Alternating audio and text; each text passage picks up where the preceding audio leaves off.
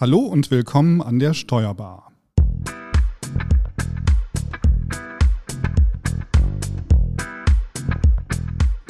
Heute sprechen wir über das Thema Grundsteuer und die Grundsteuerreform. In München ist meine Kollegin Franziska Bouillon zugeschaltet. Hallo Franzi. Hallo. Ja, und ich bin heute hier in unserem Verlagsstudio in Herne, aber auch nicht alleine.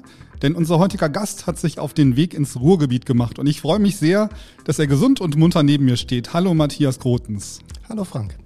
Die heutige Folge wird präsentiert von TextDo. Du möchtest die Umsatzsteuer- und FIBU-Prozesse für deine Mandanten automatisieren? TextDo's cloudbasiertes Financial Operating System bietet die Möglichkeiten dazu.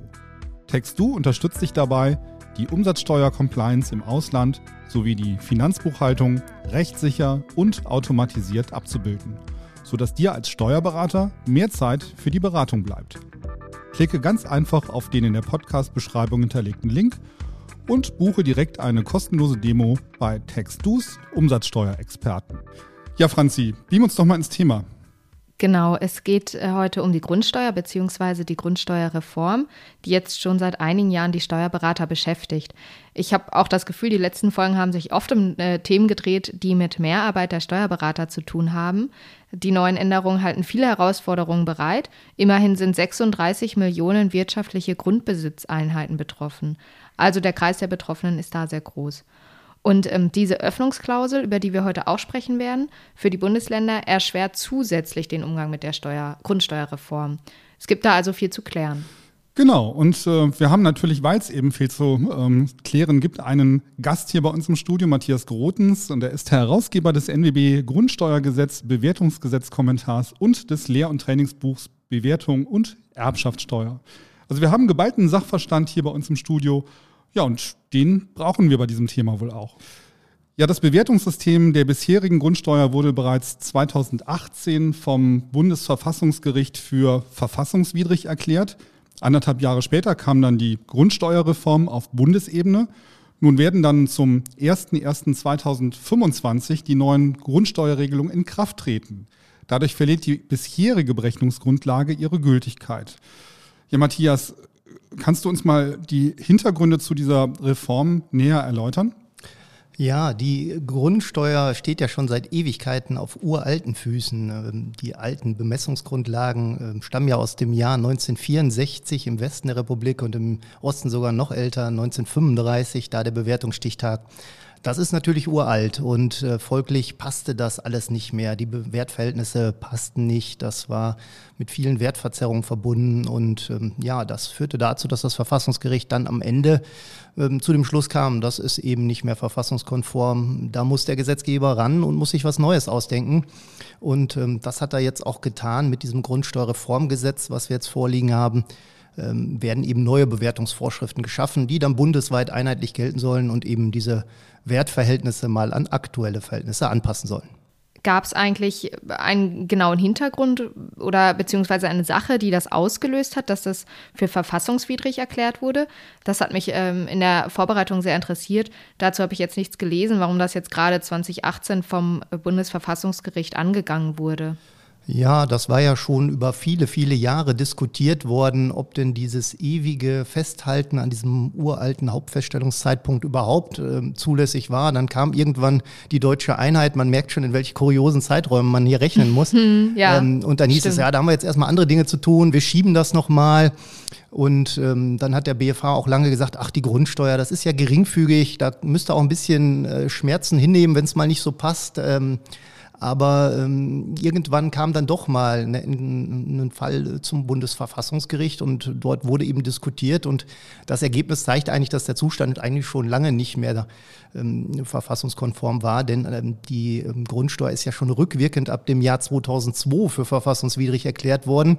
Kurios, warum wir dann 20 Jahre später immer noch über die Reform reden, liegt daran, dass wie so oft eben aus fiskalischen Gründen das Verfassungsgericht eben zunächst eine Fortgeltungsanordnung erlassen hat. Hat gesagt, naja, Gesetzgeber, du kriegst Zeit bis zum 31.12.19, bis dahin musst du es neu schaffen ähm, mussten neue Bewertungsvorschriften ähm, entsprechend verkünden und das ist dann jetzt auch fristgerecht getan. Und dann gab es nochmal Nachschlag bei der Frist. Ähm, bis Ende 24 bekommt man dann Zeit, als Verwaltung dieses Gesetz umzusetzen. Denn du hast es ja vorhin gesagt, Franziska, 36 Millionen wirtschaftliche Einheiten, die wollen auch erstmal bewertet werden. Und genau darum geht es dann jetzt ähm, ab diesem Jahr und in den sicherlich nächsten zwei, drei Jahren äh, flächendeckend eben neue Werte zu schaffen. Und ähm, das ist der, der lange Zeitrahmen. Ne? Im Endeffekt ja. haben wir dann äh, 23, 24 Jahre lang verfassungswidriges Recht gehabt. Schon eine sehr kuriose Situation, aber den Besonderheiten geschuldet. Ja, und äh, es ist auch interessant, wie viele Millionen Personen oder auch ob das jetzt Unternehmen sind, die davon betroffen sind oder eben auch Privatpersonen, ist natürlich schon von großer Tragweite. Aber dadurch hat es ja auch noch mal ein paar Jahre Zeit, bis es dann endgültig äh, ausgeführt wird. Ne? Welche Bewertungsverfahren sind denn jetzt genau vorgesehen? Du hast gerade schon gesagt, dass es da welche gibt. Vielleicht kannst du da noch mal genauer drauf eingehen.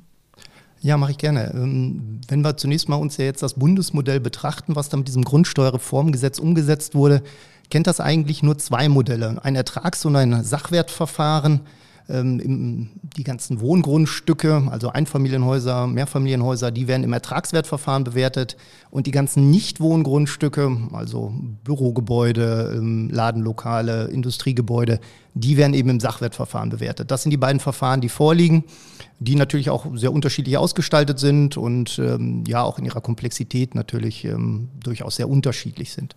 Okay, wie funktionieren jetzt äh, diese Ertragswertverfahren und Sachwertverfahren genau? Kannst du das nochmal bitte näher erläutern, die Unterschiede? Ja, klar, gerne. Also wenn wir mal mit dem Ertragswertverfahren anfangen, ähm, erstmal die gute Nachricht, es muss nicht jeder irgendwie alle Mietverträge wühlen und, und, Mieten raussuchen, sondern es geht alles über statistische Mieten aus dem Mikrozensus 2018. Die wurden verarbeitet und in eine Anlage gegossen und damit hat man jetzt einen Ausgangspunkt für die Bewertung. Man muss also nur die Flächenverhältnisse erklären, die Mietwerte stellt die Finanzverwaltung dann bei. Ähm, dann werden so ein paar Kosten abgezogen, die eben jedes Jahr anfallen, die den Ertrag sozusagen mindern. Und dann hat man so einen jährlichen Grundstücksreinertrag und der wird dann kapitalisiert über die Restnutzungsdauer des Gebäudes dann äh, hat man daraus schon mal einen Barwert der Reinerträge. Und weil der Grund und Boden ja ewig genutzt werden kann, packt man am Ende nochmal so einen kleinen Zuschlag obendrauf, so einen abgezinsten Bodenwert, der dann nochmal deutlich machen soll, dass der Grund und Boden ja nach Ablauf der Restnutzungsdauer auch noch so eine gewisse Folgenutzbarkeit hat. Ja, und dann hat man im Endeffekt durch die Addition dieser beiden Werte den Grundsteuerwert im Ertragswertverfahren. Verstehe. Also glaube ich zumindest. Aber ähm, ich habe zumindest jetzt erstmal, äh, ich habe es jetzt erstmal so verstanden, wie du es erklärt hast. Jetzt ist ja die Sache, dass diese Erklärung abgegeben werden muss in dem Zeitraum vom 1.7. bis zum 31.10. des Jahres, ne? Und ähm, vorher geht ja auch gar nicht. Ich hatte gestern auch noch mal ein bisschen nachgelesen zu den Dokumenten, wenn man das äh, runterladen, ähm, wann man das runterladen kann, beziehungsweise hochladen möchte, bei Elster zum Beispiel. Man hat jetzt diese vier Monate.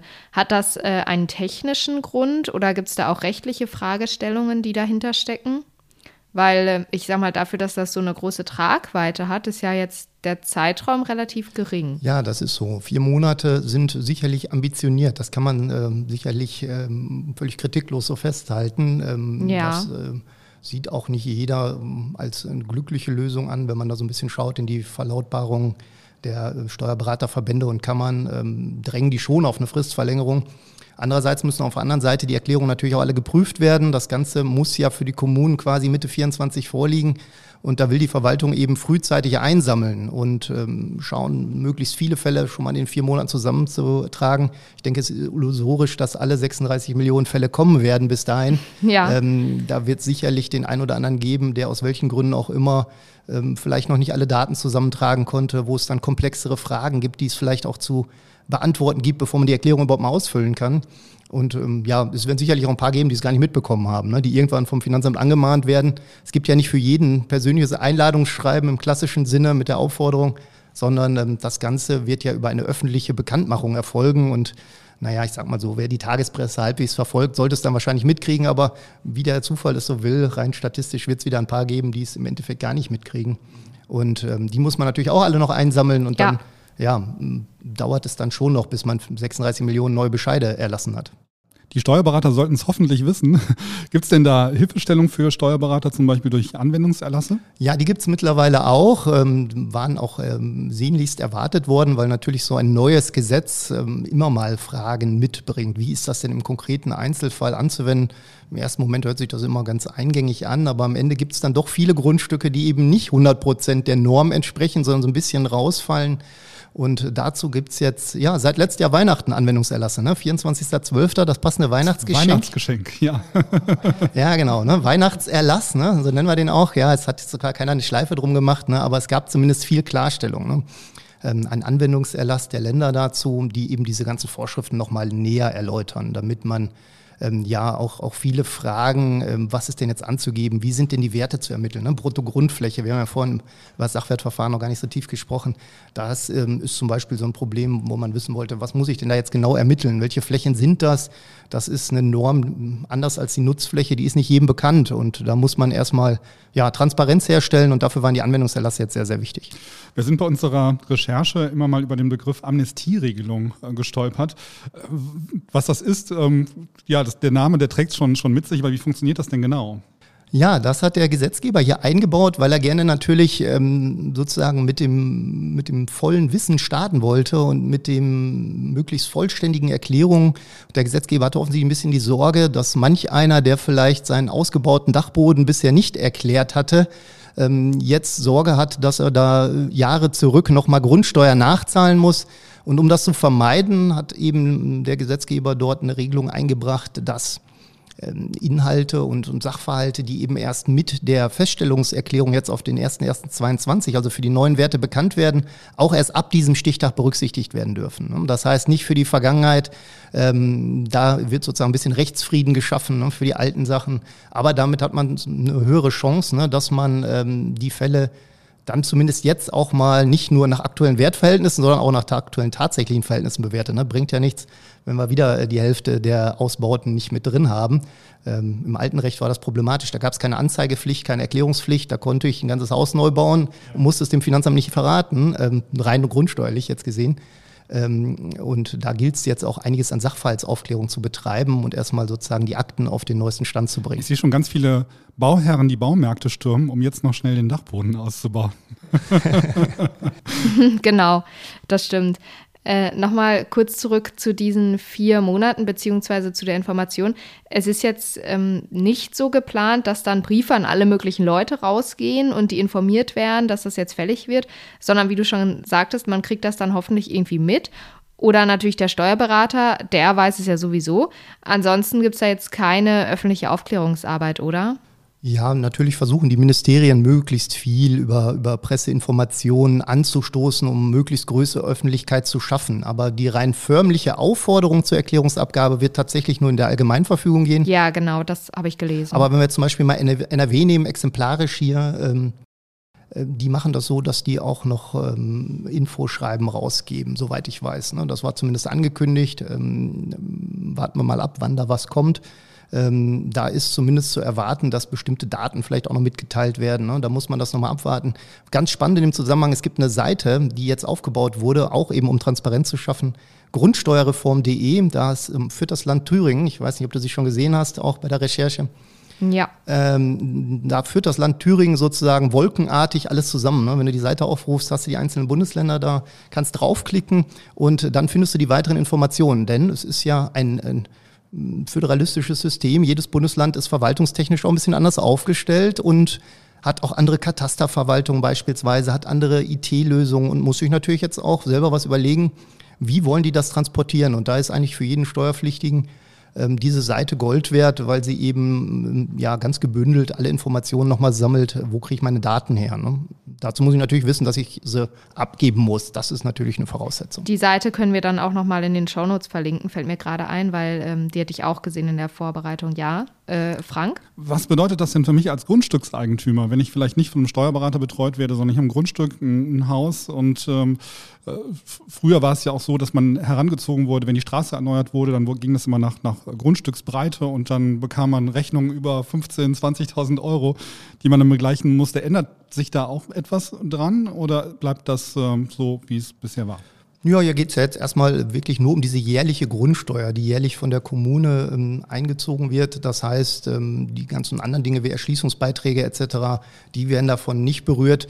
Hier geht es eben wirklich nur darum, für diese jährliche Abgabe, die an die Kommune zu zahlen ist, eine neue Bemessungsgrundlage zu schaffen. Ähm, das ist das Ziel und ähm, da wird man jetzt eben diese Daten eingeben müssen. Ne? Wer jetzt sagt, ich mache das ohne Steuerberater, der muss eben ab dem 1.7. auf das Elster-Tool zurückgreifen, denn die Erklärungen sollen elektronisch eingesammelt werden. Das ist auch die gesetzliche Pflicht, Härtefälle ausgenommen.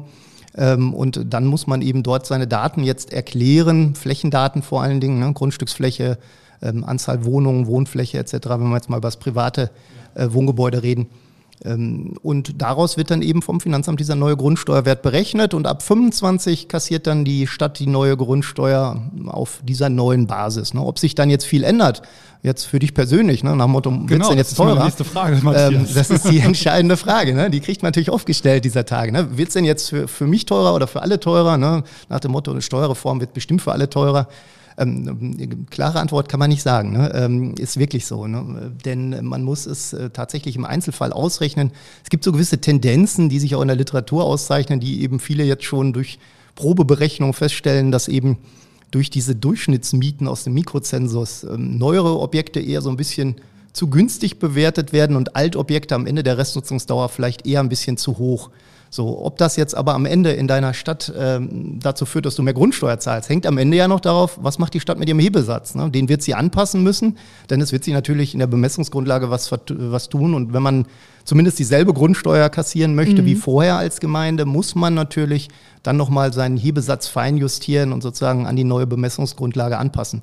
Netterweise im Dreisatz, aber Aha. muss nicht sein. Entschuldigung, Franziska. Das hat ja ganz viel auch mit der Lage zu tun. Ne? So wie ich das auch ähm, nachrecherchiert habe oder jetzt auch eben verstanden habe, hängt das ja viel damit zusammen, wo jemand zum Beispiel sein Haus hat, dass das ja eben interessant sein könnte, dass jemand vielleicht in einer nicht so interessanten Wohngegend in Zukunft äh, dann weniger zahlt und jemand, der in einem Ballungsgebiet wohnt oder wo jetzt eben viel Zuzug war in der letzten Zeit oder einfach in einer sehr attraktiven Wohngegend, der muss dann eben mehr an, äh, das mehr an Steuern zahlen. Ja, das kann vor allen Dingen dann sein, wenn sich innerhalb einer Kommune das so mhm. stark verschoben hat über die Jahrzehnte. Ne? Wir haben ja vorhin über 1964 gesprochen, wenn man da mal das Ruhrgebiet jetzt mal näher beleuchtet, da gibt es natürlich Stadtteile, die sich sehr positiv entwickelt haben, die sind wertmäßig äh, explodiert und es gibt Stadtteile, die so einen schleichenden Niedergang haben. Ne? Und das drückt sich dann am Ende auch in Bodenrichtwerten aus ähm, und also etwas im Mietansatz dann nicht unbedingt aber ähm, denn der wird ja typisiert beigestellt, ne? aber über diese Bodenwerte äh, hat man dann auch diese Verschiebung. Ne? Und dann kommt es darauf an,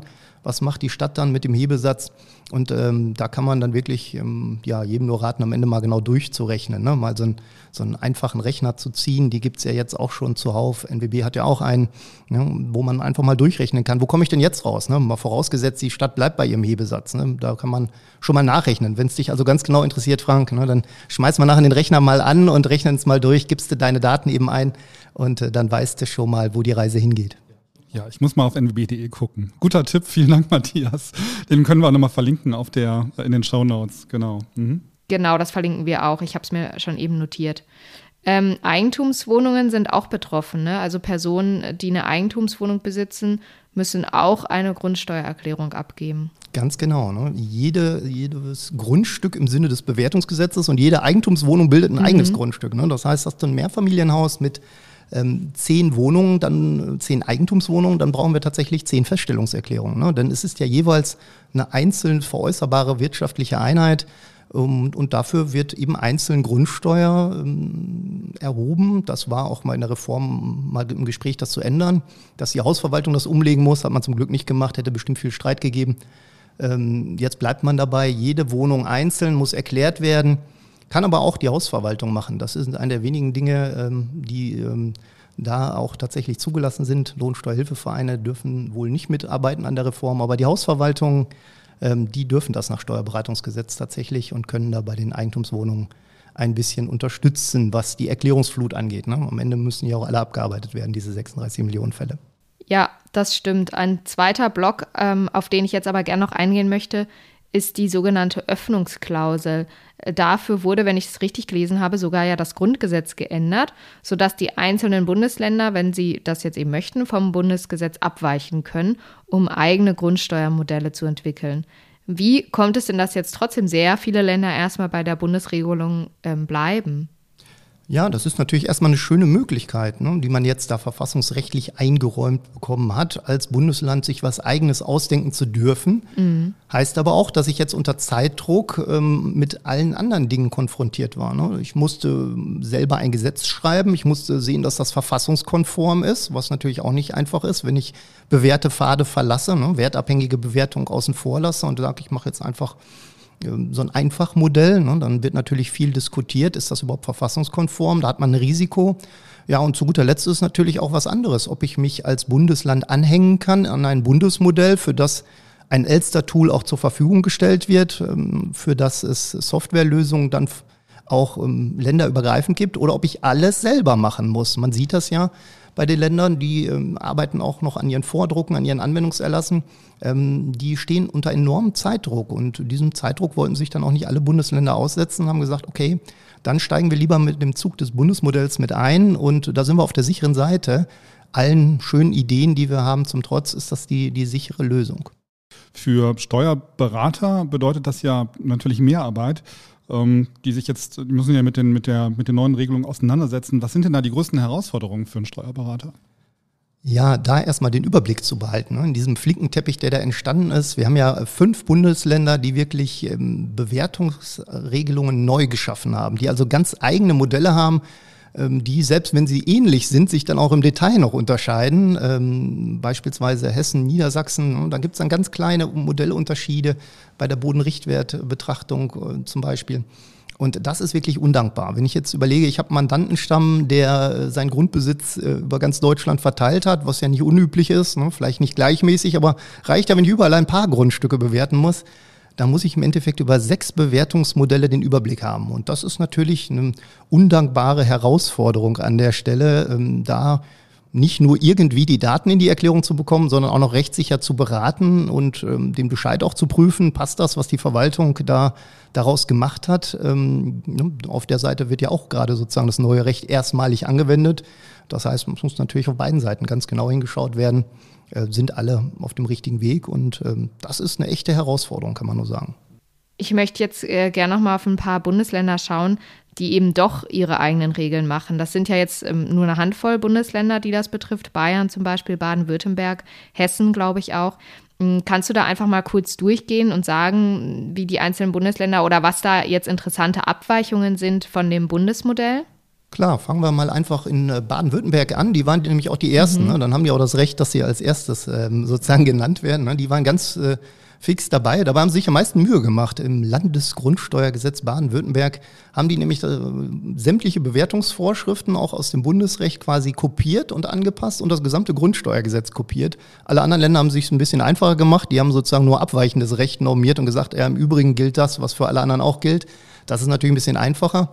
Baden-Württemberg ist ähm, sehr umfangreich ähm, und dort ähm, bewertet man so, dass man die Gebäude außen vor lässt. Die haben eine Bodenwertsteuer geschaffen. Das heißt, die nehmen nur noch den Bodenrichtwert, so wie in der jeweiligen Bodenrichtwertzone festgelegt. Die kann man ja einsehen. Und diesen Bodenrichtwert multiplizieren die mit der Fläche. So, und damit ist das Gebäude wertmäßig außen vor.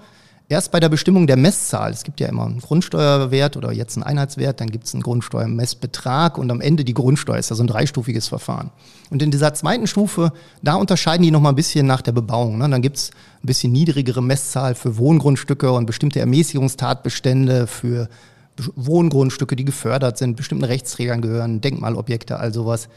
Ähm, da gibt es dann doch nochmal eine Differenzierung, aber ansonsten kann man sagen, in Baden-Württemberg ist das egal, ob dein Grundstück bebaut ist oder nicht. Für die reine Wertermittlung kommt genau dasselbe dabei raus, nämlich der Wert des, ja, gegebenenfalls fiktiv unbebauten Grundstücks. Hm? Das ist erstmal das Vorgehen in Baden-Württemberg. Mhm. Und in Bayern? Ja, Bayern ähm, geht ganz andere Wege. Die verlassen jetzt mal die mhm. Wertabhängigkeit komplett, also schauen ja. jetzt weder auf Grund und Boden noch auf das gesamte bebaute Grundstück, sondern sagen, die Flächen von Grund und Boden und Gebäude, die sind Maßparameter dafür, was uns hier an Kosten entsteht, was Infrastrukturaufwendungen angeht, die nötig werden. Und deswegen ordnen wir sogenannte Äquivalenzzahlen dem einzelnen Quadratmeter zu, nämlich 4 Cent pro Quadratmeter Grund und Boden und 50 Cent pro Quadratmeter Gebäude, Wohn- oder Nutzfläche. Und somit muss man auch dort nur Flächen benennen Und mit diesen Flächen wird dann so ein Äquivalenzbetrag ausgerechnet. Auch darauf werden wieder Messzahlen angewendet. Natürlich anders als in Baden-Württemberg. Ne? Das war der angesprochene Flickenteppich. Ne? Alles äh, läuft in jedem Land anders.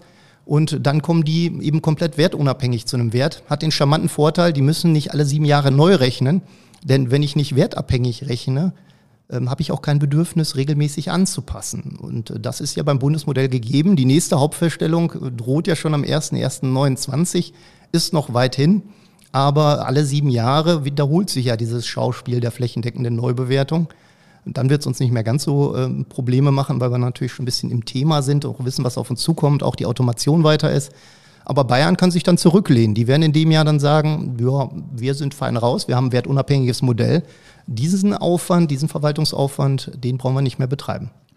Wie sieht es denn in Hessen und Niedersachsen aus? Ich meine, wir müssen, wir können zumindest mal so ansatzweise die Bundesländer durchgehen, aber es ist ja schon krass, ne, dass es so große Unterschiede in jedem Bundesland geht. Man könnte es sich so einfach machen, aber irgendwie hat jeder so seine eigene Lösung. Ja, dann kann ich dich aber ein bisschen beruhigen, Frank, denn Hessen und Niedersachsen erfinden das Rad jetzt nicht komplett neu, sondern die steigen sozusagen im bayerischen Modell ein und sagen, wertunabhängiges Modell finden wir prima, aber wir ergänzen einen wertabhängigen Lagefaktor. Ähm, das heißt, die lassen den Bodenrichtwert noch so ein bisschen mit einfließen, allerdings so ein bisschen gedämpft ähm, über so eine sehr ja, komplexe Formel mit einem Exponenten, der dann entsprechend das Ganze ein bisschen dämpft.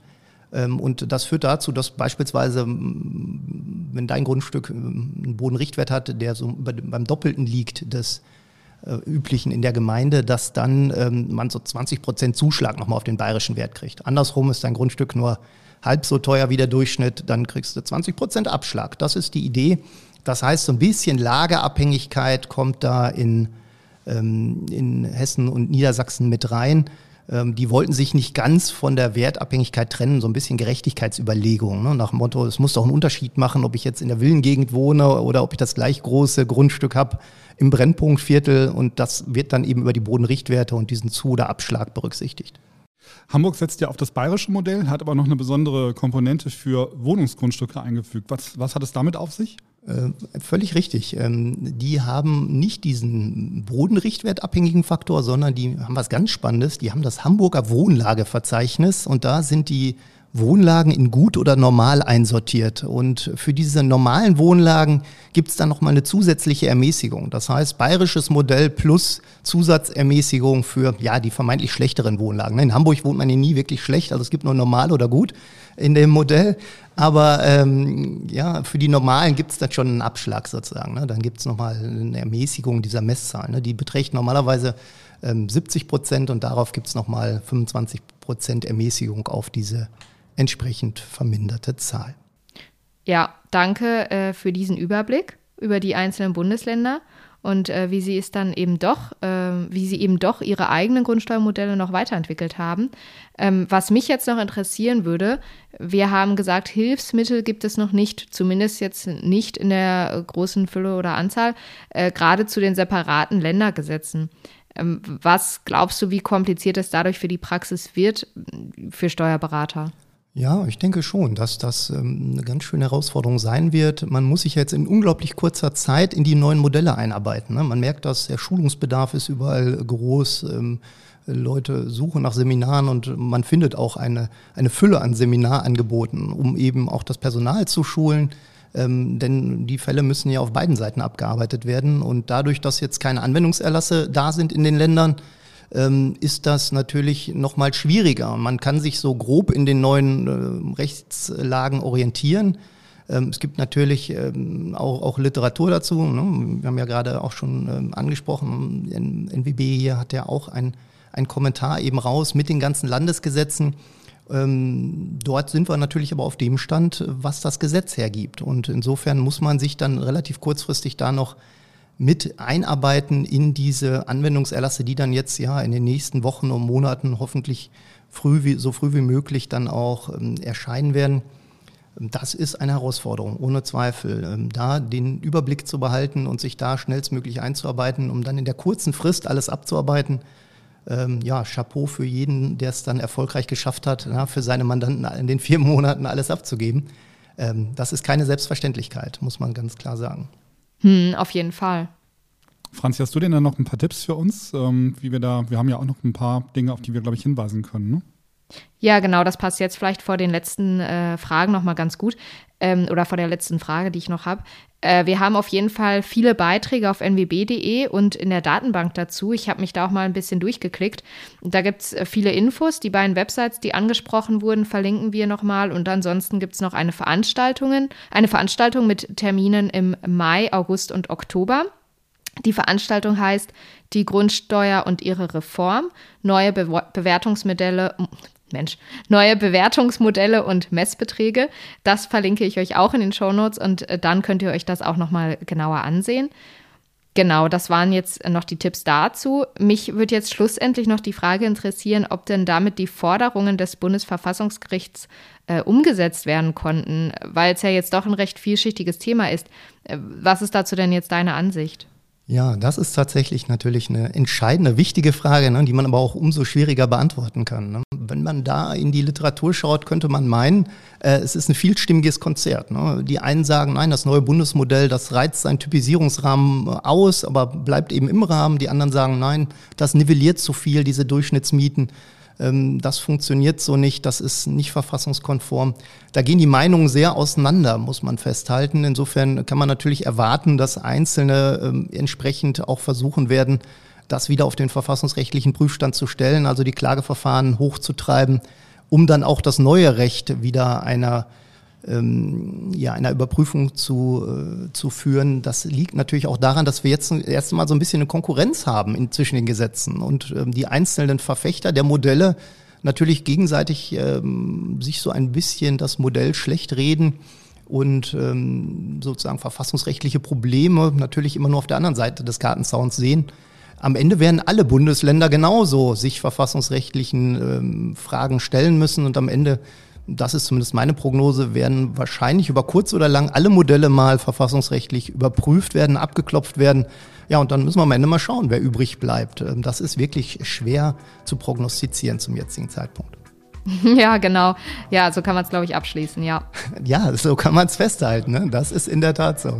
Ja, damit sind wir dann am Ende der heutigen Folge angekommen und wir danken euch fürs Zuhören und dir, Matthias, danken wir natürlich äh, fürs Mitmachen. Vielen Dank. Dankeschön. Ja, sehr gerne. Hat mir viel Spaß gemacht. Danke, dass ich hier sein durfte. Wenn es euch gefallen hat, dann gebt uns gerne eine positive Bewertung. Wenn ihr Themenvorschläge habt und Ideen für die Steuerbar, dann freuen wir uns sehr über eure Post. Schreibt uns einfach an podcast.nwb.de. Die heutige Folge wurde präsentiert von TextDo. Du möchtest die Umsatzsteuer- und FIBU-Prozesse für deine Mandanten automatisieren? TextDo's cloudbasiertes Financial Operating System bietet die Möglichkeiten dazu. TextDo unterstützt dich dabei, die Umsatzsteuer-Compliance im Ausland sowie die Finanzbuchhaltung rechtssicher und automatisiert abzubilden, sodass dir als Steuerberater mehr Zeit für die Beratung bleibt. Klicke ganz einfach auf den in der Podcast-Beschreibung hinterlegten Link und buche direkt eine kostenlose Demo bei TextDo's Umsatzsteuerexperten. Macht's gut, bis bald und tschüss. Tschüss. Tschüss.